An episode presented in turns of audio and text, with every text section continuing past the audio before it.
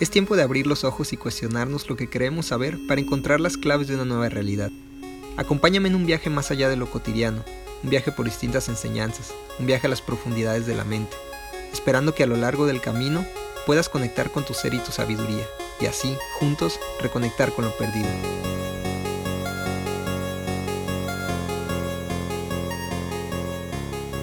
Bienvenidos a un nuevo episodio de Reconectando con lo Perdido.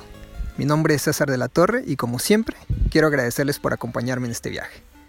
En esta ocasión les traigo un programa especial donde quiero plantearles un tema interesante con una analogía muy divertida.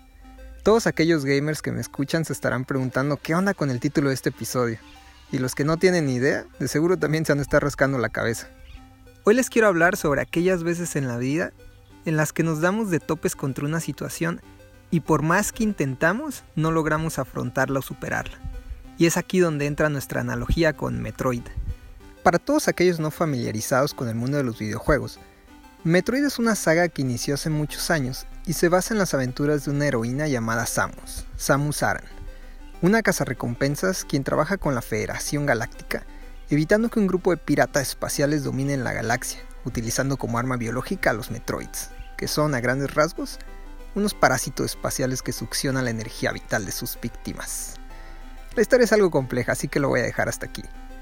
Porque al final de cuentas, nuestra analogía no tiene que ver con la historia ni con parásitos, piratas o aventuras espaciales. No, nuestra analogía va más hacia el estilo de juego o género que ayudó a crear esta serie, el cual se denomina Metroidvania, y debe su nombre a este juego y al de Castlevania, otro videojuego, pero ese es de vampiros. Ahora, para que me empiecen a entender, tengo que explicar de qué trata el estilo de juego. A grandes rasgos, te encuentras en un planeta laberíntico, como ya lo dije, tú eres Samus, Samus Aran, que es un personaje, una heroína, eh, y ella tiene que navegar una serie de pasadizos y donde constantemente te vas a topar con áreas cerradas o ítems y mejoras que no puedes alcanzar porque no tienes otra mejora en específico necesaria. Y estos poderes o mejoras las tienes que encontrar ya sea venciendo a un jefe o descubriendo un lugar secreto y así posteriormente y por consiguiente poder accesar a un área previamente inaccesible para seguir avanzando en el juego o conseguir ítems. ¿Suena un poco confuso? Deberían de jugarlo. Es más confuso aún jugándolo, pero es bastante divertido. El juego es por tanto una serie de búsquedas constantes e interconectadas a través de pasadizos, pasajes escondidos y áreas llenas de amenazas, donde tienes que conseguir algo para poder seguir avanzando no solo de manera lineal, sino regresando a áreas previamente inaccesibles. Y es muy común que en este juego, y otros del tipo, y cualquiera que los haya jugado no me va a dejar mentir, que muchas veces uno intenta de manera incluso obsesiva tratar de conseguir estos ítems que está viendo por un sinfín de maneras muy creativas sin tener éxito. Incluso a veces sabemos que muy probablemente ni siquiera tenemos lo necesario en ese momento para conseguirlo pero nos aferramos, porque la esperanza muere al último. Y después de intentar por todos los medios posibles a nuestro alcance en ese momento, nos cuestionamos si es que nos está faltando creatividad para resolver el problema, o es que de hecho no tenemos las herramientas necesarias para lograrlo. En ocasiones es lo primero, y después de probar otras formas, otros enfoques que no estábamos viendo, lo logramos. Y eso trae mucha satisfacción. Y en otras ocasiones es lo segundo, y nos damos cuenta de que tal vez es momento de dejarlo por la paz y volver más adelante cuando hayamos conseguido lo que nos falta. Y la vida es muy similar. Con frecuencia nos topamos con situaciones de este tipo, donde no encontramos la forma de alcanzar lo que queremos, de conseguir algo o de llegar a algún lado, o incluso de salir de una situación. Y nos cuestionamos qué es lo que nos hace falta, qué es lo que no estamos viendo o incluso si es el momento correcto en nuestra vida de andar por ese camino. Y es aquí donde tenemos que detenernos y escuchar a nuestra voz interior, a nuestra intuición, parar los pensamientos y sentir, y dejar que las respuestas fluyan a través de nosotros. Porque créeme, si te das la oportunidad, las respuestas siempre van a llegar.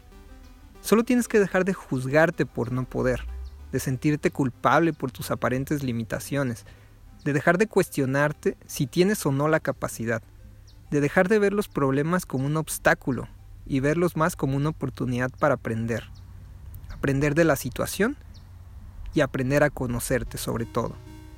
Y a lo mejor comprenderás que tal vez sí eres capaz de encontrar el camino hacia una solución con las herramientas que tienes en ese momento, que a lo mejor lo único que te faltaba era ver las cosas desde otro punto de vista.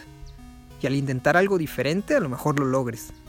O a lo mejor te des cuenta de que efectivamente no has descubierto todavía dentro de ti lo que necesitas para lograr tu propósito.